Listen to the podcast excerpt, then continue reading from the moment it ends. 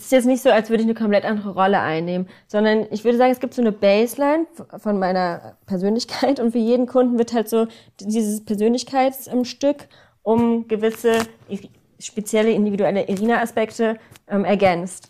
Macht mhm. Sinn? Ne? Verstehst du, was ich meine? Das ist so süß, wie du das sagst. Ich habe gerade so ein richtiges Herz aufgehendes Ding. Irina-Aspekte süß, okay.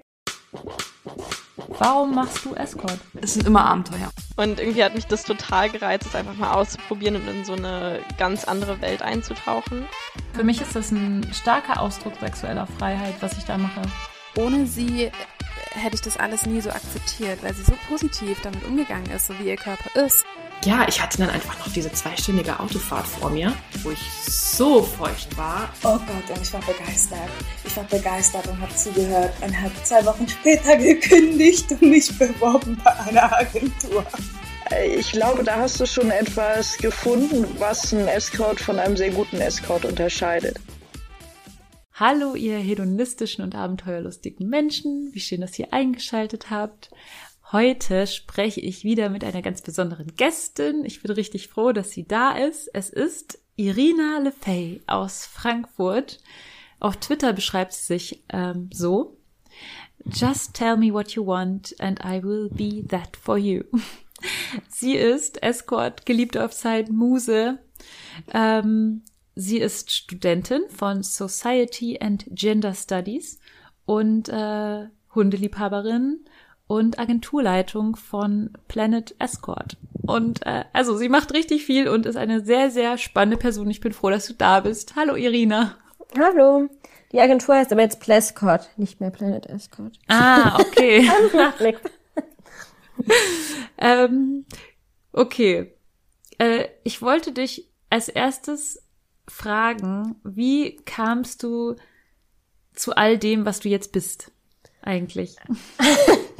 Okay, also ich bin ähm, 2014 quasi in die Erotikindustrie eingestiegen oder in die Erotikbranche und zwar als Stripperin damals. Ich habe da meine Ausbildung zur Goldschmiedin gemacht und habe an den Wochenenden dann im Frankfurter Bahnhofsviertel, ähm, was ja das Rotlichtviertel ist, in einem Stripclub gearbeitet. Und dann 2016 habe ich angefangen zu studieren in Frankfurt und habe dann zeitgleich mit dem Escort angefangen. Ah, genau. okay. Wow. Äh, wie äh, kommst du da drauf, einfach mal so im Rotlichtviertel Stripperin zu werden? Also ich persönlich hätte jetzt, also würde mich das nicht trauen. Also ich hätte mir das, also du warst da ja da bestimmt auch noch richtig jung. Ich weiß nicht, wie alt du da 24. warst, aber ja, also ich hätte mich mit 24 bestimmt nicht getraut, einfach mal im Rotlichtviertel Stripperin zu werden. Ähm, also ich muss sagen, dass ich schon immer so eine Faszination für ähm, Berufe hatte, die in dem, die Erotikbranche fallen. Also sowohl Tänzerin als auch ähm, Escort oder Sexarbeiterin allgemein fand ich schon immer sehr reizvoll. Und ich hatte auch irgendwie immer so ein bisschen dieses Bild von Escort-Frauen im Kopf, was eher eine starke Persönlichkeit ist und eher, also ich hatte es eher positiv schon immer so, also, mit was Positivem assoziiert. Und es war dann einfach so, dass ich mich nicht direkt getraut habe, Escort zu machen, weil ich irgendwie so im Kopf hatte, wenn das deine Eltern mitbekommen, wenn das deine Freunde mitbekommen oder irgendwelche anderen Leute, dann musst du dich dafür mehr rechtfertigen, als wenn du jetzt nur getanzt hast. Und deswegen war das so für mich der einfachere Schritt damals. Mhm. also, ja. Wow, super spannend. Aber dann hast du dich dann doch entschieden, zwei Jahre später Escort zu werden. Genau, also ich habe dann halt gemerkt, dass ja diese Branche ähm, ja so mein Ding ist. Oder beziehungsweise, dass ich mich da wohlfühle.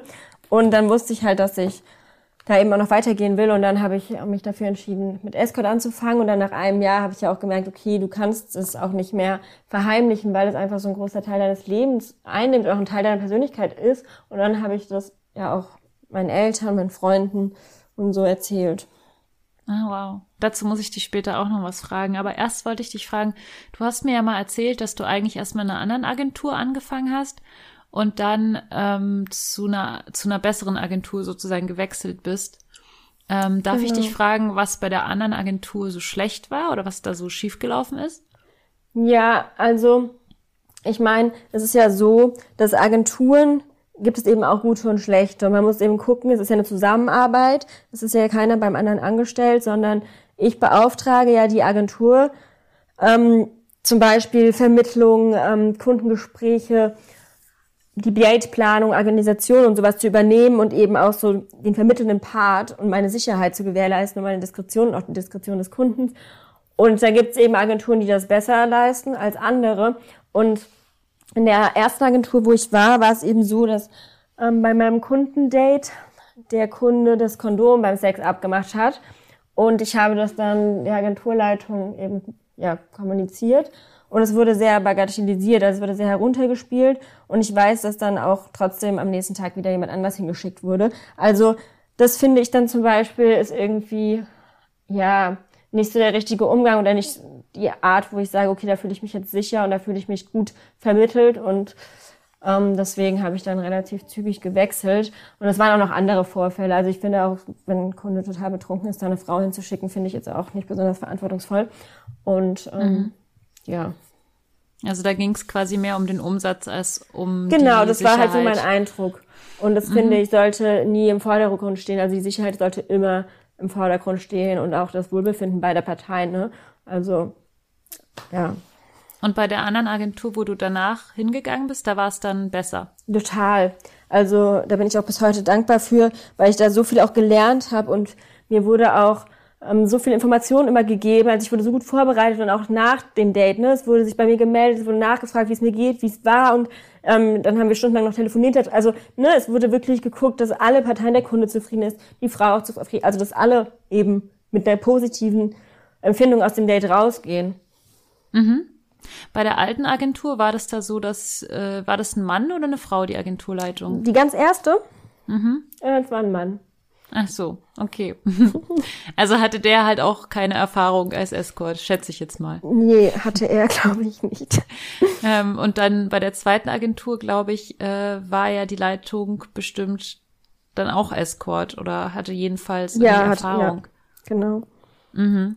Ja, das ist ja auch interessant. Ja, das ist halt auch ein wichtiger Aspekt, glaube ich, bei Agenturen, wenn ähm, ja die Person nicht so fremd ist mit der Arbeit an sich. Ne? Also wenn eine Frau eine Agentur leitet und selber als Escort gearbeitet hat, kann sie wahrscheinlich auch sich die Sachen viel besser vorstellen, die auf der Arbeit passieren und kann, also das heißt wahrscheinlich ziemlich sicher.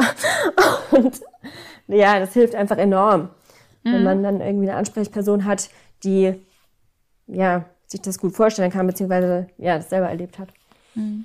Ich finde auch wichtig, was du schon gesagt hast, zu betonen, dass halt eben eine Agenturleitung keine Weisungsbefugnis hat gegenüber den gelisteten Damen und dass es eine Zusammenarbeit ist und ähm, keine Hierarchie ja. ähm, geben sollte. Und wenn man als Mädel bei einer Agentur, als Dame bei einer Agentur das Gefühl hat, da ist eine Hierarchie, dann finde ich, kann man das auch zusammen, die Zusammenarbeit auch ein bisschen ja. hinterfragen. Natürlich ist es irgendwie Fall. wichtig, dass man, äh, dass man, äh, ja, dass man schon irgendwie die Kundenwünsche umsetzt und dann nicht die Agenturen in schlechten Licht dastehen lässt und irgendwie da zu spät oder ähm, total durcheinander aufkreuzt beim Date, weil das fällt ja letztendlich dann auch auf die Agentur zurück.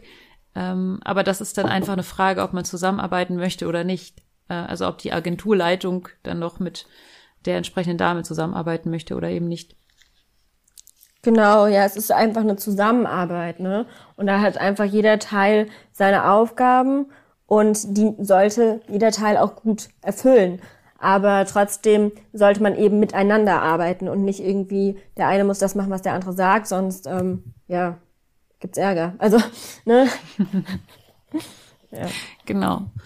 Ähm, ja, und wie ist das jetzt bei dir? Was sind deine sexuellen Vorlieben, die du jetzt vielleicht im Laufe der Jahre auch so dazu gewonnen hast? Ähm, und was ist guter Sex für dich?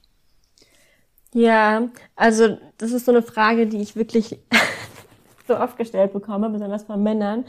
Ähm, du kennst es bestimmt auch so, na, worauf stehst du, was gefällt dir? Das ist ja so eine gängige Frage irgendwie. Aber ich finde die so furchtbar, weil, also ich kann gar nicht genau sagen, auf was, also dass ich jetzt eine Sache habe, auf die ich immer stehe, sondern es ist wirklich so die Abwechslung. Ich liebe halt einfach mit jeder Person so eine individuelle sexuelle Dynamik erschaffen zu können. Und das kann mit einer Person so aussehen, mit einer anderen Person eben wieder ganz anders. Und das ist eben genau das, was mir daran Spaß macht. Deswegen, ähm, ja, wäre es vielleicht Abwechslung, ist das, worauf ich sexuell stehe. Ähm, Das ist die beste Voraussetzung, wenn man Escort Ja. ist. ich habe doch gesagt, ich habe mich da ganz gut eingefunden in der Erotikbranche. ähm, ja, und Oralsex. Also Oralsex mag ich auch auf jeden Fall passiv, aktiv. Das ähm, geht immer. Der Klassiker. Ja. Und was ist guter Sex für dich? Also was macht guten Sex für dich aus? Mm, Kommunikation. Also eine ehrliche Kommunikation, damit meine ich jetzt nicht unbedingt verbal, also auch körpersprachlich. Dann einfach so dieses Miteinander, ne, was ja auch, also das hängt ja auch irgendwie alles zusammen. Und ähm, ja, die Leidenschaft, ne, die Dynamik, einfach sich auf diese Körperlichkeit einlassen zu können, aber auch so ein bisschen mit dem Verstand spielen. Also es ist, ähm, ja, schwer zu sagen. Ist genauso wie die andere Frage, auf was ich stehe. Ähm, es ist unterschiedlich. Kann, kann ich nicht pauschalisieren, aber es sollte eben einfach diese, ja, offene, ehrliche, kommunizierte Lust und ja, das gemeinsame Ausleben dieser sein. Also vielleicht eher so eine Art von Hemmungslosigkeit, ähm, dass man sich nicht versteckt oder so, in dem, das wer man ja, ist. Ja. ja, das auf jeden Fall, ja. Ja, das erfährt man ja auch oft irgendwie als Escort. Ist so, ist so meine Erfahrung auch, dass man eigentlich sehr, sehr ungehemmte sexuelle Lust ähm, erfährt, weil man, weil Mann mit zwei N sich Ja. nicht versteckt. Ja. Ja, das finde ich auch total schön. Ich liebe das auch. Also das ist auch gerade so ein Aspekt, den ich so liebe an diesem Job, weil du eben Leuten diesen Raum geben kannst. Und das ist ja auch das, was ich gemeint habe. Mit jeder Person kannst du so eine eigene individuelle sexuelle Dynamik in dieser Blase quasi erschaffen, ne? in diesem Raum, den man da gemeinsam erschafft. Und da merke ich ganz oft, dass die andere Person, also meistens ein Mann, sich halt ganz anders fallen lässt, als es vielleicht sonst tun würde. Also, beziehungsweise das ist mein Eindruck, das kann ich natürlich jetzt nicht überprüfen, aber ähm, ja. Und das finde ich irgendwie total schön, wenn man Menschen so den Raum gibt, sie einfach mal zu genießen, dass sie sie selbst nur einfach sind. Ne? Also dass sie nicht irgendwas sein müssen, sondern dass sie einfach genießen können, dem Moment zu sein und begehrt zu werden, zu begehren und das nicht zu hinterfragen und nicht irgendwie noch weiter in die Zukunft was planen sondern einfach nur in dem Moment ähm, zu sein. Ah, das ist so spannend, dass du das jetzt so sagst, weil ich mir in den letzten Tagen auch so viele Gedanken zu dem Thema ähm, Feminismus und Escort und ähm, wie ähm, wie auch es gibt so ein Bild von von Männern, ähm, das mir einfach nicht gefällt. Und das ist so dieses dieses Bild von dem Mann, der eigentlich immer nur so diesen Male Gaze auf die Frau als Objekt hat und die Frau so objektiviert und dann ähm, eigentlich nur so ähm, quasi ihr nur so auf die äh, auf die Körperteile starrt oder sie nur darauf reduziert. Und ich finde das irgendwie so also ich bin Feministin und ich finde darüber Ich müssen wir unbedingt auch gleich nochmal sprechen. Aber ich finde es auch ungerecht gegenüber Männern das zu pauschalisieren oder zu, ja, so zu sagen, dass, dass Männer so einfach gestrickt sind, weil ich, ich erlebe täglich oder nicht täglich, aber schön wär's, ich erlebe ständig, ähm, dass es eben nicht so ist, privat und im Job, Ja. dass, dass man nicht reduziert wird und objektiviert wird. Ähm, kannst du wa- was darüber erzählen, wie, wie du das empfindest, wenn du ähm, jemanden triffst und ein Date hast und sowas? Ähm, ja, also ich stimme dir da auf jeden Fall zu und ich muss noch dazu sagen, dass ja dieses Bild, ähm, was du gerade angesprochen hast, von dem Mann als triebgesteuert, ne, der sich nicht in der Kontrolle hat, die Frau nur objektiviert, das erzeugt ja automatisch das Gegenbild einer Frau, die eben das Gegenteil sein soll. Das sind ja diese zwei, sage ich mal, vielleicht bürgerliche oder ich weiß nicht, diese Geschlechterbilder, ne, der Mann als triebgesteuert und ähm, die Frau eben auch als emotionsgesteuert und als, dass sie nur sexuelle Lust in Verbindung mit einer festen Partnerschaft empfinden kann und eigentlich auch ähm, nicht so sexuell gesteuert ist wie der Mann. Das sind ja so zwei gegensätzliche Bilder, die da mit impliziert werden. Ne? Und das führt ja dann automatisch dazu, dass dieses Bild von einer Frau die irgendwie Sex hat aus Spaß und das auch noch mit mehreren Männern, mit denen sie nicht verheiratet ist und dass sie dann auch noch dafür Geld nimmt. Oh mein Gott. Ne? Also das ist ja automatisch, ja, folgt ja aus dem einen Bild, den Mann so zu stilisieren, ganz viele andere Bilder, Geschlechterbilder, die dann eben der Frau zugewiesen werden. Und Mhm. ähm, deswegen ähm, finde ich diesen Ansatz schon an sich schwierig. Und Mhm. ich mache die Erfahrung auch nicht. Und ich meine, natürlich ist es ja auch, ne, also ich meine, wir gucken ja alle Sachen an, objektivieren. Ich meine, Ästhetik und schöne Sachen anzugucken, das ist ja auch einfach was, was alle Menschen tun. Und wenn Männer jetzt irgendwie sich Frauen gerne angucken und die eben sexualisieren und eben, ne, dann ist es natürlich, ja, wo zieht man da die Grenze? Aber ähm, also, wenn ich jetzt Bilder von mir hochlade, ist mir natürlich klar, dass das Männer angucken und auch Frauen ähm, und das vielleicht sexualisieren. Aber ich meine, das ist ja auch meine Intention dahinter. Und wenn ich das frei entscheide, weiß ich nicht, ob ich das verwerflich finde. Also finde ich nicht, nee. Aber ob man das verwerflich finden sollte. So. Findest du das irgendwie unfeministisch von uns? Nee, ich finde das ähm, sehr feministisch, weil ich als Frau doch wohl frei entscheiden kann. Ähm, und ich bin ja auch nicht verantwortlich dafür, ne, wenn jetzt da irgendjemand was Abwertendes denkt, wenn er mein Bild anguckt. Ja, sie denkt vielleicht auch was abwertend, wenn er mich, weiß ich nicht, komplett ähm, in einem, einer Daunenjacke auf der Straße sieht. Also, ne, ich kann ja auch nicht, das ist ja genauso wie diese, was, diese ähm, Diskussion bei Vergewaltigung, was hatte die Frau denn an? Ne, das ist ja auch so, warum ne, muss es denn immer so thematisiert werden? Und ja, also finde ich nicht unfeministisch, nee. Uns gut zu hören. ähm, was wollen denn dann Männer? Also kann man das pauschalisieren oder was würdest du sagen, was wollen Männer? Ähm, was wollen Männer? Ähm, ich würde sagen, naja, das, was alle Menschen wollen, einfach, also man kann es nicht pauschalisieren, aber so pauschal kann man ja sagen, jeder Mensch sucht irgendwie Nähe, Intimität, ne, eine, eine gewisse Art von Verbindung, eine gewisse Art von Wertschätzung, Anerkennung. Und das sind ja einfach Sachen, die man eben in intimen, zwischenmenschlichen Beziehungen ähm, bekommt. Ne? Und deswegen suchen ja auch viele Leute Dates, sei es jetzt One-Night-Stands, sei es ähm, auch längerfristige Dates, Affären, whatever, ne? Gibt's ja verschiedene Beziehungsmodelle. Aber das ist ja eigentlich das, was alle suchen. Also ich meine, wir Frauen ja auch. Ja, alle Menschen. Ja, also ich freue mich auch über die Bestätigung und die Wertschätzung, die ich von meinen Kunden erfahre. Klar, also ähm, deswegen, ja, es ist ja jetzt nicht so, dass es nur für Männer gilt. Ja, das stimmt, auf jeden Fall. Und die sind sehr Ähm. wertschätzend. Also wirklich, deswegen so diese ganzen Stereotypen dann von dem triebgesteuerten Mann, der irgendwie da das Geld auf den Tisch legt und dann ist der völlig emotionslos und fällt über die Frau her. Ähm, das kann ich überhaupt nicht bestätigen. Also das habe ich noch Nee, nie hab ich auch erlebt noch in nie meiner erlebt. ganzen, ähm, also nee. Wie Du gesagt, hast ich ja auch eine viel längere Erfahrung als ich. Also und du, du hast du schon mal irgendwie Gewalt erlebt oder so?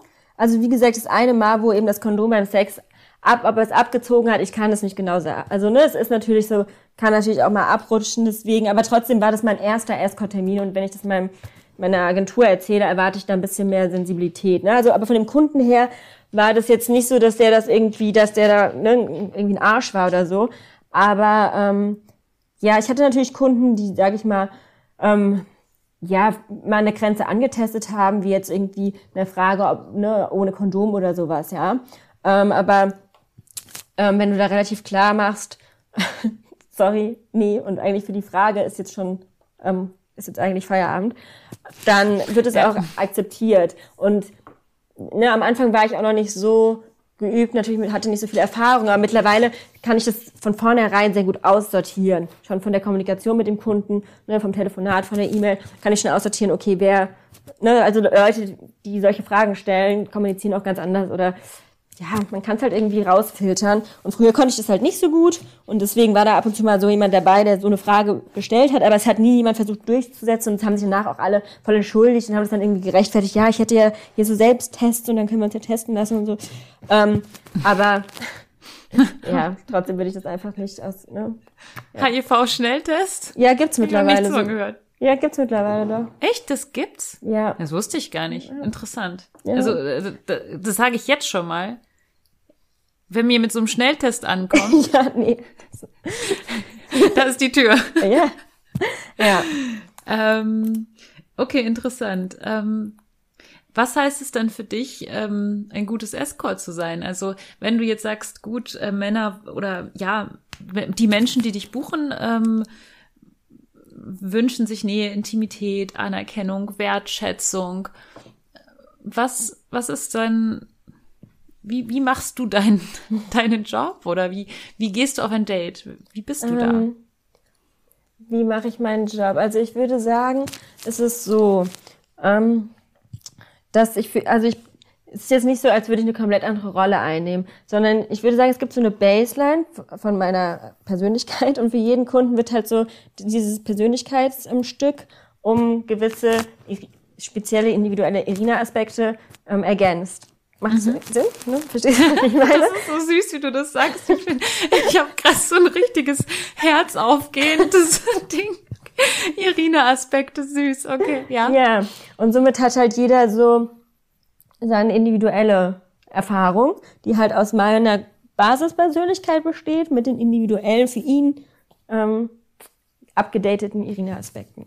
Und ja, deswegen ist es natürlich auch so, bei Dates stehen einfach die Bedürfnisse meines Kunden im Mittelpunkt. Ne? Ich würde jetzt eine private Beziehung würde es ja ganz anders ähm, einfach auch schon ablaufen. Ne? Also es ist ja nicht komplett vergleichbar, aber trotzdem ist es nicht so, dass ich mich verstelle. Also wenn mhm. ich auf der Arbeit Spaß habe, habe ich wirklich Spaß. Das ist dann nicht, weil ich, dass ich dann so tue und nur lache, weil ähm, ich dafür bezahlt werde. Ne? Und genauso würde ich auch niemals, und das war für mich zum Beispiel ganz wichtig, das war die erste Sache, die ich mir immer gesagt habe, dass ich für mich halt weiß, wo meine Grenzen sind, was ich möchte, was ich nicht möchte und dass ich auch für kein Geld und für kein Angebot dafür, okay, jetzt einmal machst du das, ähm, mhm. das eben übertreten lasse. Weil wenn du einmal ja. damit anfängst und einmal so anfängst, dir selbst so einen Preis zu setzen für deine Grenzen, dann kriegst du auch so einen kleinen Knicks, Knacks in der Selbstachtung. Und mhm. ähm, das kann dann ganz schnell nach hinten losgehen. Und deswegen habe ich mir das immer von Anfang an gesagt, dass ich das, ähm, also dass das die wichtigste Regel ist. Und deswegen würde ich auch nie meine Bedürfnisse jetzt irgendwie komplett ne, ignorieren und irgendwie was machen, was ich gar nicht will. Ne? Mhm. Also ähm, nur weil ich die Bedürfnisse meiner Kunden in den Mittelpunkt stelle, heißt es ja nicht, dass ich meine ignoriere. Weil das ist mhm. ja auch immer so, dass da irgendwie gesagt wird, ne? Also diese ganzen negativen Vorurteile. Und ähm, oder dass es alles nicht echt ist oder ja, so. Ja, natürlich ist es echt. Ähm, aber es ist eben, ne, ähm, mein Grundpersönlichkeitsteil, ich will immer meinen richtigen Namen die ganze Zeit sagen, der Teil von, ja, Piep. und dann, und dann ähm, plus Aspekt ähm, XY Irina für Kunde XY zugeschnitten. Und das ist dann das, was der Kunde eben kriegt. Aber das ist ja trotzdem echt. Das ist ja nichts, also ne, was ich jetzt nur spiele, sondern es sind einfach ähm, ja die Aspekte, die eben für die Interaktion wichtig sind. Mhm. Das hast du so schön erzählt. Okay. Jetzt ein bisschen ähm, komplex. Kannst du erzählen, was deine schönsten Erlebnisse, besonderen Momente, solche Dinge für dich ähm, waren in den letzten Jahren? Oh, ich hatte so viele. Also, ähm, ja, was ich sehr aufregend fand, war, ich bin mal für sechs Stunden nach Rom geflogen. Also wirklich morgens hin, abends zurück. okay. Aber da kam ich mir echt schon so ein bisschen vor, oh Gott, was eine Klimasünde.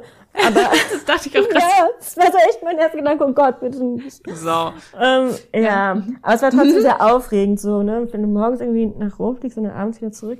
Mhm. Und richtig schön war, ich wurde mal nach Venedig ähm, über Nacht eingeladen. Und ähm, ja, so Reisedates sind eigentlich immer so schön. Oder ins Spa nach ähm, in die Schweiz. Mhm. Und ähm, ja, also es gibt eine Menge schöner Dates oder auf eine Kreuzfahrt oder mal, also nach Griechenland. Also es gibt echt, da zieht das da echt richtig lang. Aber mhm. ähm, ja, was Sexuelles willst du bestimmt auch wissen. Also was ich immer. Give me the juicy details. was ich liebe, sind Saunen und Spa-Bereich und ähm, und sexuell, also ich meine jetzt gerade. Ja, sexuell, genau. Also kann man halt in Saunen und Spa-Bereich, in den Dampfbädern. Ist Vorsicht, halt wenn ihr Irina in der Sauna trefft. ja, im, im, Dampfbad ist es ja sehr dunkel. Und die Leute, die von draußen reinkommen, müssen sich jetzt an die Dunkelheit gewöhnen. Das heißt, du hast ähm, ja so ein minimales Zeitfenster, wo du reagieren kannst, wenn jemand reinkommt. Von daher kann man da schon ähm, sich ganz gut ausleben. Du scheinst da sehr routiniert zu sein im, im Spa-Sex. Im Dampfbad. Also ich bin schon stolz auf mich, dass ich einmal im Dampfbad noch nicht mal Sex, sondern so ähm, ja, sowas ähnliches wie Sex hatte. Da, da bin ich schon, also da, damit brüste ich mich schon. Und jetzt Ja. erzählst du einfach so locker vom Hocker. Interessant, okay. cool. Ja, also wie Okay. gesagt, ich empfehle das Dampfbad, weil da hast du wirklich so, weil es halt dunkel ist, ne? Mhm. Und weil der Dampf und dann gewöhnen sich die Augen erst ähm, bisschen langsamer da dran und hast du Zeit Okay. zu reagieren und dich auseinander Also du hattest auch schon im Dampfbad wirklich einen Sex, also Penetrationssex oder einfach nur Oralsex oder ähm, etwas Nee. in andere sexuelle Nee. Handlungen? Oralsex. Okay. Okay. und halt, und halt aufeinander sitzen und sehr, aber, ähm, aber ich hatte schon im Spa so Sex. Also im Spa, das heißt im Ruheraum oder in irgendeinem anderen Raum. Genau, in einem sehr ver, verwinkelten Spa. Aha. Da will ich auch mal hin, in dieses verwinkelte Spa. Musst du mir dann später erzählen, welches das Ja, war. im Dampfbad wäre halt die Schwierigkeit, ne, du musst halt ein Kondom mitnehmen.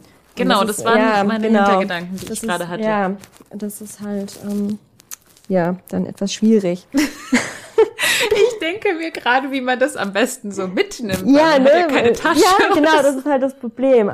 Das geht dann halt wirklich nur, wenn der Spa nicht so voll ist wahrscheinlich und du mal kurz raus und rein oder dich daneben so. Und aber du musst es ja auch irgendwie wieder mit raus.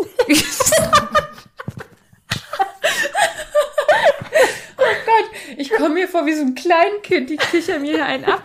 Aber ich, ich weiß auch nicht, warum mich das jetzt gerade so amüsiert. Spannend.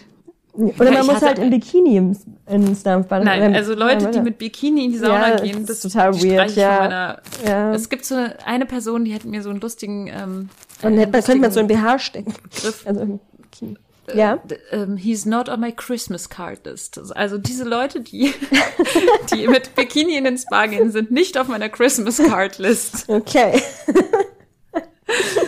Ähm, genau, aber Entschuldigung, jetzt habe ich dich unterbrochen. Ich war Nee, nee, nee, wir waren nur bei dem Kondom, dass man das nicht rausbringt. raus und rein schmuggeln kann. Ja, gut. Also ich hatte einmal, ähm, war ich mit mit einem, ich glaube, das war ein Partner äh, in einem in einem Spa und wir haben dann im Pool relativ Hm. nah aneinander uns geküsst und es war halt ein Nacktpool und Hm. dann kam dann irgendwann dieser Bademeister, der hat uns dann auseinander komplimentiert und gesagt, wir dürfen uns nicht äh, so nah küssen im Pool. Oh Gott.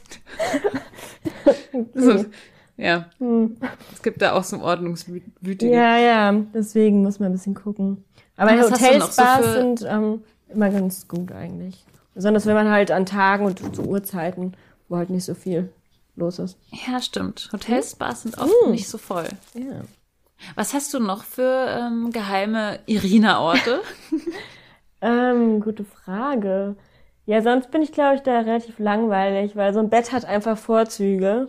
Und ich bin jetzt auch über das Alter hinaus, wo ich irgendwie so aufregende Sachen wie im Schnee oder irgendwie im Auto machen muss, weil man dann irgendwie doch feststellt, dass es im Bett einfach am gemütlichsten ist und alles andere ist irgendwie einfach ein bisschen stressig. Das stimmt. Ich bin verwöhnt von meinen ganzen Escort-Hotel-Dates. Ja, stimmt.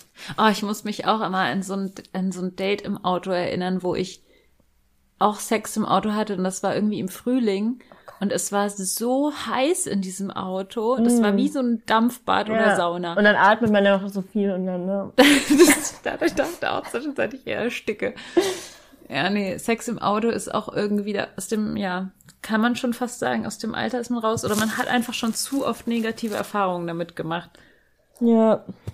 Dann lieber aussteigen und auf der Motorhaube Sex haben. Ja, das stimmt. ja. Ja, aber schöne Hotels sind auf jeden Fall auch schön. Ja. Ja, es kommt ja auch auf die, per auf die Person drauf an, ne? Also, ach, ich hatte so viele schöne Momente. Also es ist jetzt auch schwer, da irgendwie welche, ne, also da eine ähm, Hierarchie einzuräumen, weil es echt, ähm, ja, also ich hatte auch schon so schöne Orgasmen. Also, das ist jetzt, ich versuche gerade das so im Kopf durchzugehen, okay.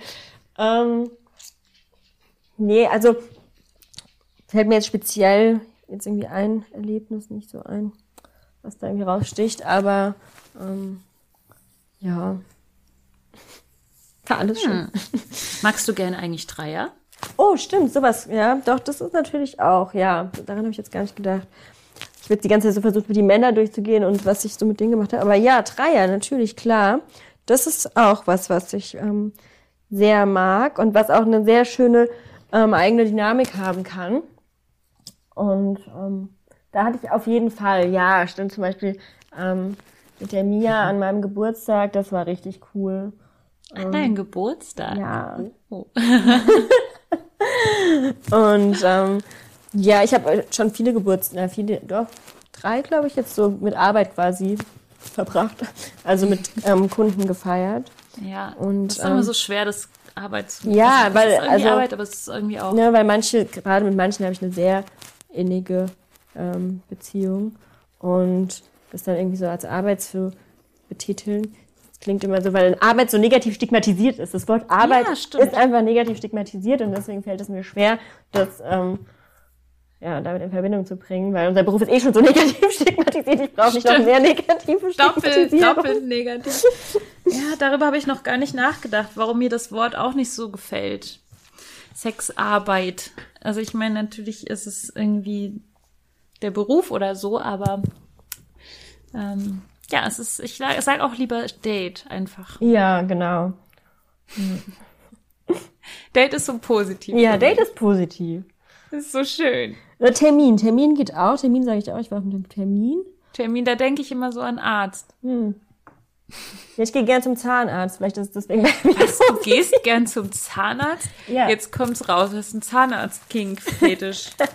Nee, tatsächlich liegt es daran, weil mein Zahnarzt früher immer der Papa von meiner einen besten Freundin war, ähm, bevor die ausgewandert sind. Und als ich kleiner war, habe ich immer so ein Gummitierchen bekommen oder irgendwas ähm, zum Spielen, wenn ich in die Praxis kam, zur Zahnkontrolle. Und deswegen ist es bei mir voll positiv verknüpft worden irgendwie. Und deswegen, und ich finde es auch immer geil, so Zahnreinigung, alles, also ich weiß nicht, das ist irgendwie. Ich weiß nicht, was heute mit mir los ist, aber mein Kopf macht die ganze Zeit Bilder und ich stelle mir jetzt vor, wie du heute zum Zahnarzt gehst und der gibt dir kein Gummitierchen, sondern so ein Dildo oder so. Ich, ich weiß nicht, was Aber dann wäre es gut, wenn es nicht der Vater meiner besten Freundin wäre. Ich habe echt, ich habe auch nichts geraucht oder so. Es ist einfach nur, ähm, Ja, manchmal hat man ja so Tage. Und wenn man einmal scheint. sich so in diese gute Laune reingekuft hat, dann ist man Ja. dann meistens auch ganz gut drin. die Sonne scheint heute. Das, Ja. das ist der Grund. Ich, ich liebe die Sonne.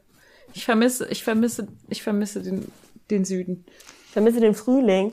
Da war irgendwie, vermisse, am letzten Mittwoch waren es hier 27 Grad, jetzt sind es irgendwie so gefühlt drei. Es Schneit, glaube ich, Oh. auch gerade. Cool. Ja. Ähm, ja, fällt dir noch irgendwas ein? Äh, schönste Momente? Letzte Chance für Anekdoten und juicy Aber Details. ich liebe ja ähm, vegane Michelin-Star-Restaurants. Echt? Ich war Ja. noch nie in einem. Echt, ich war schon in Erzähl. mehreren. Ähm, viele haben auch, mit, also viele sind gar nicht vegan, sondern haben auch ein veganes Menü. Und ich finde es total süß, weil ähm, ganz viele gerade darauf Rücksicht nehmen und dann auch fragen oder ähm, ne, das mit mir raussuchen oder auch schon eins rausgesucht haben. Und da war ich auch echt in, also zum Beispiel im Palmgarten in Frankfurt, La Fleur heißt das. Und das ist richtig geil. Oder das Seven Swans, die sind, glaube ich, sogar das erste komplett vegane mit einem Michelin-Star. Und oh, das war auch total geil. Und Ja, das andere heißt, wie heißt das andere? La Fleur. La Fleur. Ja, das ist im Palmgarten in Frankfurt. Und es gibt aber auch zum Beispiel noch das, ähm, wie heißt das? Oh, warte mal.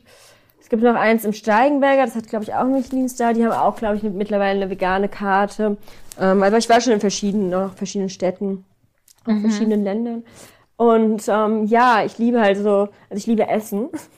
Und ich finde, Essen hat auch was sehr Sexuelles. Und gerade wenn du so mehrere Gänge und dann in diesen sag ich mal, ein bisschen hochpreisigeren Restaurants sind sind die Tische auch sehr weit auseinander. Du hast, ne, es ist alles so ein bisschen ähm, anonymer, würde ich jetzt nicht sagen, aber du hast halt so ein bisschen dein kuscheliges Tischchen da und dann hast du ja meistens noch Weinbegleitung und das, da kann man schon sehr, auch, ja, schon während dem Essen so ein bisschen flirten, so ein bisschen auch unterm Tisch und so und das finde ich hat schon so sehr seinen Reiz, wenn man dann so richtig Lust auf Nachtisch hat. Oh, das ist schön. Es ist so, also ich finde, wenn du davon sprichst, ist es schon fast wie so ein Schwarz-Weiß-Film in meinem Kopf, weil es schon so lange Nicht in ist. Farbe. Nicht mehr in Farbe. ähm, ja, schön. Ähm, genau, ich hatte es ja schon angesprochen. Du bist ja Agenturleitung. Ähm, Und wie würdest du jetzt darüber berichten, wenn ich dich fragen würde, was hast du so für Hürden erfahren, als du die Agentur, du hast die ja übernommen, wenn ich das sagen darf. Ja. Ähm, und wie ist das so, die Arbeit als Agenturleitung? Wahrscheinlich auch schon ganz schwarz-weiße Erinnerung. Und äh, welche Voraussetzungen sollte man da irgendwie erfüllen, um, um eine Agentur zu haben oder das machen zu können? Was würdest du dazu sagen? Ähm, naja, es ist sind zum einen ja gesetzliche Hürden. Also du musst es ja ähm, mit dem neuen Prostituierten-Schutzgesetz musst du eine Konzession beantragen, die kostet auch Geld und du musst sehr viele Unterlagen dafür ähm, beantragen, besorgen und sie wird auch regelmäßig wieder überprüft, da musst du Unterlagen, also ne, das ist schon mal allein die gesetzliche und auch der, ne, die ganzen bürokratischen, sag ich mal, bürokratischen Sachen. Und es ist natürlich auch ein Markt, der relativ ähm, voll ist. Also jetzt noch nicht mal vielleicht äh, von einzelnen Agenturen, aber auch Portalen. Ne? Es gibt so viele verschiedene und dann manche im Ausland, manche hier und ja, du kannst nicht auf Google werben, du kannst keine Werbung kaufen. Das heißt, du musst alles irgendwie ja dir erarbeiten. Also du kannst nicht Abkürzungen nehmen, dass du da irgendwie ähm, diese Add-ons oder Werbung kaufst. Das erlaubt Google in dem Bereich nicht. Und dadurch ist es halt sehr eingeschränkt. Und ähm, ja, jetzt gerade in Corona-Zeit ist alles sehr eingeschränkt. Ich meine, das betrifft ja unsere ganze Branche, dass wir da irgendwie ja, sehr viele Einschränkungen und Missstände im Moment haben. Mhm. Und ja, ansonsten ist natürlich die Arbeit, du hast schon einfach quasi die Arbeit, die ich sonst auch für mich mache, mache ich dann natürlich noch für andere Frauen. Also ne, Setkarten erstellen, dann Fotoshootings organisieren, vielleicht auch mit zum Fotoshooting, dann ne, diese ganzen Kunden hin und her schreiben und ja, also von daher ist es ja schon Arbeit, die ich kenne, weil ich sie ja auch für mich mache. Aber es ist natürlich nochmal was anderes. Und ja, es kommt natürlich auch drauf an, mit was für Frauen. Also manche sind natürlich zuverlässiger, manche sind total unzuverlässig. Das, ähm, ja, wie im richtigen Leben. das ist jetzt nichts, was nur Escort-Agentur betrifft. Ähm, ja, also ich sag mal so, von der Agentur alleine könnte ich jetzt nicht leben, aber das ist jetzt auch nicht unbedingt mein Hauptfokus, ähm, als ich ähm, das entschieden habe. Mhm. Und ich hoffe irgendwann, dass es auf jeden Fall noch ein bisschen wächst und so, weil ich eben auch gerne mein Wissen und meine Erfahrung weitergeben würde an ähm, ja, Frauen, die vielleicht neu einsteigen oder auch vielleicht schon ein bisschen dabei sind. Ich habe ja auch so eine Seite gemacht, die heißt einstiegsexarbeit.de oder mhm. einstiegescort.de. Findet mhm. man unter beiden Domains weil ich einfach irgendwie gemerkt habe, mir fehlt es so ein bisschen und ich hätte mir das gewünscht damals, dass ich mhm. irgendwie eine Seite habe, wo ich ne oder einfach mal Infos kriege. Aber du kannst ja entweder dich an Beratungsstellen wenden, die dann dir meistens auch raten, auszusteigen wieder. Also kommt auf die Beratungsstelle drauf an, aber es ist jetzt, ne, also ich meine, wenn du jetzt irgendwo anrufst und Informationen willst, wie kann ich in der Sexarbeit am besten anfangen, ist begrenzt, wo du anrufen mhm. kannst. Ja. Und ähm, das war jetzt einfach auch so meine Intention mit der Agentur, dass ich einfach gerne mein Wissen, meine Erfahrung ähm, Leuten ja anbieten will und Leute damit unterstützen will, damit eben, weil natürlich in der Sexarbeit auch ähm, negative Sachen passieren können und diese Missstände, die, die auf die auf denen die Vorurteile begründen, sind ja jetzt nicht komplett aus der Luft gegriffen. Also gibt es natürlich auch diese Fälle, wo eben ähm, jetzt sag ich mal Gewalt oder wo eben Sachen vielleicht auch nicht so ganz freiwillig gemacht oder ne Sachen vielleicht was halt ne, Freiwilligkeit ist ja auch sehr ähm, schwer zu definieren, wo fängt sie an, wo hört sie auf, aber ne, eben diese Grenzüberschreitung, von der ich gesprochen habe, dass du eben deine persönlichen Grenzen irgendwie als dein oberstes Gut siehst und dir da eben vorher klar machst, dass du ähm, für dich weißt, was will ich, was will ich nicht und das eben schützt, wenn du das gar nicht weißt und fängst einfach so an mit der Prostitution und bist dann einfach in der Situation, wo vielleicht ein Kunde irgendwie sagt, ja, hier das und das und du bist dir nicht so ganz sicher und überlegst dann, oh, Analsex weiß ich gar nicht, mache ich das eigentlich? In dem Moment hast du nicht die Zeit, das dann für dich irgendwie erstmal aufzudröseln, was du machen willst und in welchem Fall, wie und wann. Und mhm. dann machst du es vielleicht einfach erstmal mit und im Nachhinein war es dann vielleicht nicht so gut. Und solche Situationen sind einfach unschön und es kann natürlich einfach auch, wenn sich sowas summiert, traumatisierend werden. Und deswegen, ähm, ja, ist meine Intention so ein bisschen, was heißt so ein bisschen, also ist meine Intention, das ähm, so ein bisschen vorzubeugen. Also das, ja, das ist spannend. Ja. Da haben wir eine ähnliche Intention. Ich habe ja auch dieses Podcast eigentlich hauptsächlich deswegen ja. gemacht, um anderen, andere zu erreichen, die vielleicht in meiner Lage sind, in der ich mal war, wo ich auch äh, irgendwie jemand gebraucht hätte, der mir nur sagt, hey, du bist normal oder Ja. äh, wie geht es eigentlich? Oder jemand zum Reden. Auch einfach mal jemanden, mit dem man über die Sachen reden kann, ne? Ja. Weil jetzt Genau, so Frauen, also- die das nicht, ähm, die nicht geoutet sind, Genau. die haben ja das Problem, dass sie die Erfahrung gar nicht teilen können. Und selbst wenn das jetzt nur mal ein Kunde war, der irgendwie unfreundlich war oder wenn das nicht so gelaufen ist, wie du wolltest und du teilst das nicht, ist das summiert irgendwann belastend, ja. Und es muss ja noch nicht mal irgendwie was sein, dass der dich geschlagen hat, vergewaltigt hat oder er war vielleicht einfach unfreundlich, die Chemie hat nicht gestimmt, du würdest es gerne jemandem erzählen, erzählst es aber niemandem, so, dann passiert das irgendwann nochmal und dann staut sich das innerlich einfach an. Und du merkst es vielleicht gar nicht und dann schädigt es einfach dein Selbstwertgefühl, deiner Selbstachtung langfristig. Und es sind einfach Ja. so Kleinigkeiten, die man nicht so bedenkt. Und man hat immer so im Kopf diese großen Missstände, irgendwie jemand wurde geschlagen, jemand wurde vergewaltigt oder so, ne? Und das ist natürlich auch total unschön, wenn sowas passiert. Aber ähm, bis es dazu kommt, also ne, davor gibt's ja noch ganz viele kleine ähm, Sachen, an denen man was ändern kann oder wo man Unterstützung geben kann. Und dann kommt es vielleicht auch gar nicht zu so Sachen, weil dann die Person sich ja viel besser schützen würde. Ne? Ja, und dafür ist, glaube ich, eine gute Agenturleitung halt auch, äh, wie sagt man, wirklich Gold wert. Ich hatte das ja, als ich vor langer Zeit habe ich ja mal ein Jahr im Escort äh, auch gearbeitet, bis ich äh, meinen damaligen Partner kennengelernt habe und deswegen wieder aufgehört habe.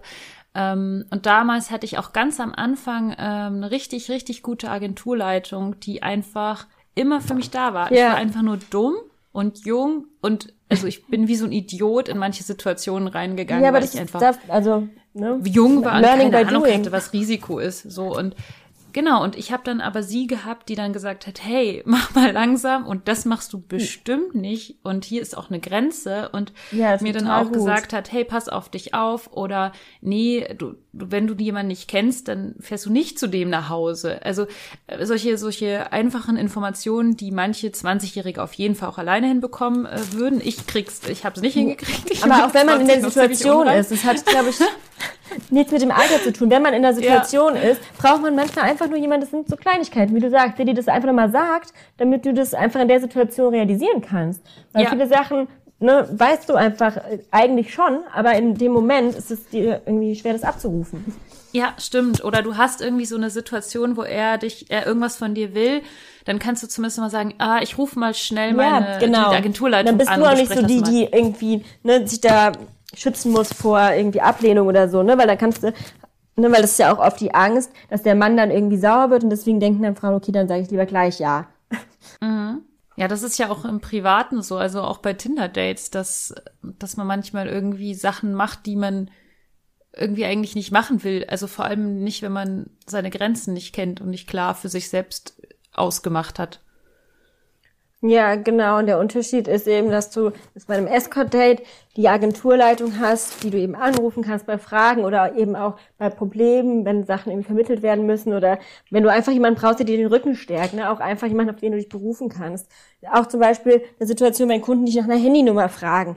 Es ist ja auch so ein unangenehmer Moment, ja, wo du vielleicht dir denkst, hm, will ich dir jetzt meine Handynummer geben? Und dann kannst du als ähm, Escort bei einer Agentur eben sagen, das darf ich nicht wegen der Agenturleitung. Wenn du einfach sagst, nee, das will ich nicht, dann ist, hat das immer so einen Beigeschmack, fühlt der Kunde sich jetzt irgendwie dadurch vor den Kopf gestoßen. Ne? Es ist so ein bisschen, da fällt es einem schwerer, Nein zu Ja. sagen. Oder pünktliches, äh, ähm, pünktlich das Date verlassen zum Beispiel. ja, genau. Das kannst du halt, wenn du bei einer Ag- Agentur bist, kannst du auch sagen, ja, äh, ich meine, die Agentur meldet sich sonst oder ruft dann Tut an. sie ja so. auch. Man Was sie auch tut, wenn es eine gute Sollte Agentur sie. ist. Ja.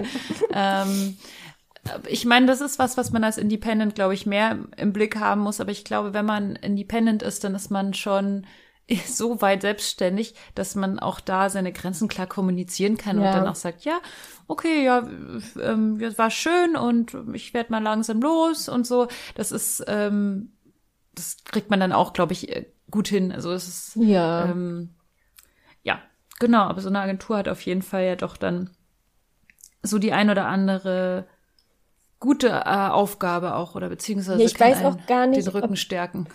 Ob's, also ich kenne auch niemanden, der direkt als Independent angefangen hat. Also, ne, es ist natürlich auch viel schwieriger, wenn du, sag ich mal, direkt als Independent anfängst. Also gibt's bestimmt auch, aber ne, wenn du halt erstmal eine Agentur hast, erstmal die Abläufe und erstmal das Ganze so kennenlernst und jemanden hast, der dich an die Hand nimmt, ist es natürlich immer einfacher, als wenn du so direkt ins kalte Wasser springst. Ja, genau. Also ich hatte auch ganz, ganz, ganz kurz eine Agentur und damit 20 und die hat dann irgendwann gesagt, du bist so selbstständig. Das hat sie schon mit 20, also gesagt, wo ich 20 war. das hätte ich mir selbst nicht attestiert damals. Ähm, ja, mach dich doch, also wär doch einfach independent. Ähm, bei mir war das dann so, dass ich dann, äh, dass ich dann auch eine Zeit lang doppelt gelistet war. Also einmal independent sozusagen bei meiner, auf meiner eigenen Seite und dann nochmal bei ihr auf ihrer Das ist ja auch Seite. vollkommen legitim, ne? Mhm. Also das ist ja auch immer so ein Trugschluss irgendwie, dass man sich nur bei einer Agentur anmelden darf, dass man nur irgendwie, ne, entweder Independent oder Agentur. Ähm, ich meine, das darf dir die Agentur ja eigentlich auch nicht vorschreiben. Also du darfst ja gelistet sein bei so vielen, wie du möchtest. Und ich versuche das auch zu kommunizieren. Deswegen habe ich zum Beispiel auch ähm, auf der Seite Independence noch drauf, also zum Beispiel von der Mia. Ähm, die Z-Card habe ich auch mit auf die Agenturseite genommen, einfach weil es natürlich ein, auch ein Werbekanal ist. Und warum soll denn jemand jetzt nur irgendwie ein, ja, einen Werbekanal haben dürfen oder nur irgendwie mit einer Agentur zusammenarbeiten dürfen? Ne? Wenn man das natürlich nicht kommuniziert und dann dem Kunden da suggeriert, also ne, unterschiedliche Preise oder so, dann ist es natürlich schon wieder irgendwie ein bisschen suspekt, ja. Aber wenn man das klar kommuniziert, dann ist es vollkommen in Ordnung. Mhm. Ja, einfach auch nochmal zu unterstreichen, dass es einfach eine Zusammenarbeit ist. Genau. Und keine Agentur kann dir vorschreiben, dass du nur auf einer Agenturseite gelistet sein darfst. Und äh, wenn es die Agentur so tut, dann passt halt die Zusammenarbeit nicht, dann kann man nicht zusammenarbeiten. Aber es gibt da keine, das kann man, glaube ich, auch vertraglich gar nicht festlegen. Das wäre, glaube ich, auch gegen das Gesetz. Da wäre der ganze Vertrag, äh, soweit ich das äh, beurteilen kann, auch nichtig. Ja, also es gibt, glaube ich, auch Agenturen, die haben ähm, dann zum Beispiel die Frauen, die bei mehreren Agenturen gelistet sind. Und ich weiß nicht, ob es das im Moment noch gibt, aber es gab es mal, dass die dann quasi ähm, auch ausge, also es war auch gekennzeichnet. Ne? Und das dann einfach klar war für den Kunden, die kannst du noch bei anderen Agenturen finden. Ähm, ja, also weil ich habe zum Beispiel auch mal von einem Kunden eine Mail bekommen, weißt du, dass Person XY auch noch bei der Agentur gelistet ist. Also ich wollte dir nur mal sagen, bla bla bla. Und ähm, also ne, ich glaube, es ist vielen nicht klar, dass das ja nicht, ne, dass das ja kein Exklusivvertrag ist jetzt irgendwie, die Person muss das und das machen oder muss hier irgendwie, also ne, das ist, wie du schon gesagt hast, eine Zusammenarbeit. Ja. Ja, ähm, ich wollte eigentlich noch mal total gerne auf deine Bachelorarbeit eingehen. Ich bin ja die quasi, äh, ich fühle mich ja sehr geehrt, weil ich ja die erste Escort bin, die diese Bachelorarbeit lesen durfte. Und da geht's ja um Machtverhältnisse, Machtstrukturen innerhalb von Prostitution, ähm, um dieses böse Wort jetzt zu sagen, innerhalb von Sexarbeit. Und ähm, ich wollte dich da ähm, einfach mal ausquetschen. Ähm, was ist denn das Fazit deiner Forschung oder deiner Arbeit? Das hast du doch gelesen. Ich habe es gelesen. Ich, weiß, ich wollte, dass, dass du das nochmal zusammenfasst. Nur mal kurz zusammenfassen. Hallo ihr Lieben, hier ist Lenia und wie ihr euch sicherlich denken könnt, haben sich die beiden, also Luisa und Irina, noch eine ganze Folge Zeit genommen, um mal ganz kurz zusammenzufassen, worum es denn in Irinas Bachelorarbeit geht. Schaltet unbedingt nächste Woche wieder ein, weil es wird super spannend. Die beiden reden darüber, warum Prostitution eigentlich gerade früher eher ein Mittel der Emanzipation war und natürlich gibt's wieder eine ganze Menge gute Laune von Luisa und Irina Lefay, wie ihr es ja schon kennt von diesem Podcast. Genau, und sonst würde ich, würden wir alle uns natürlich sehr freuen, wenn ihr diesen Podcast abonniert und uns auf Patreon unterstützen kommt und da auch noch mehr über Luisa und mich, Lenia, erfahren könnt. Ja, ich glaube, jetzt bleibt mir nichts mehr übrig, als euch ein schönes Wochenende zu wünschen und wir hören uns nächste Woche. Tschüss!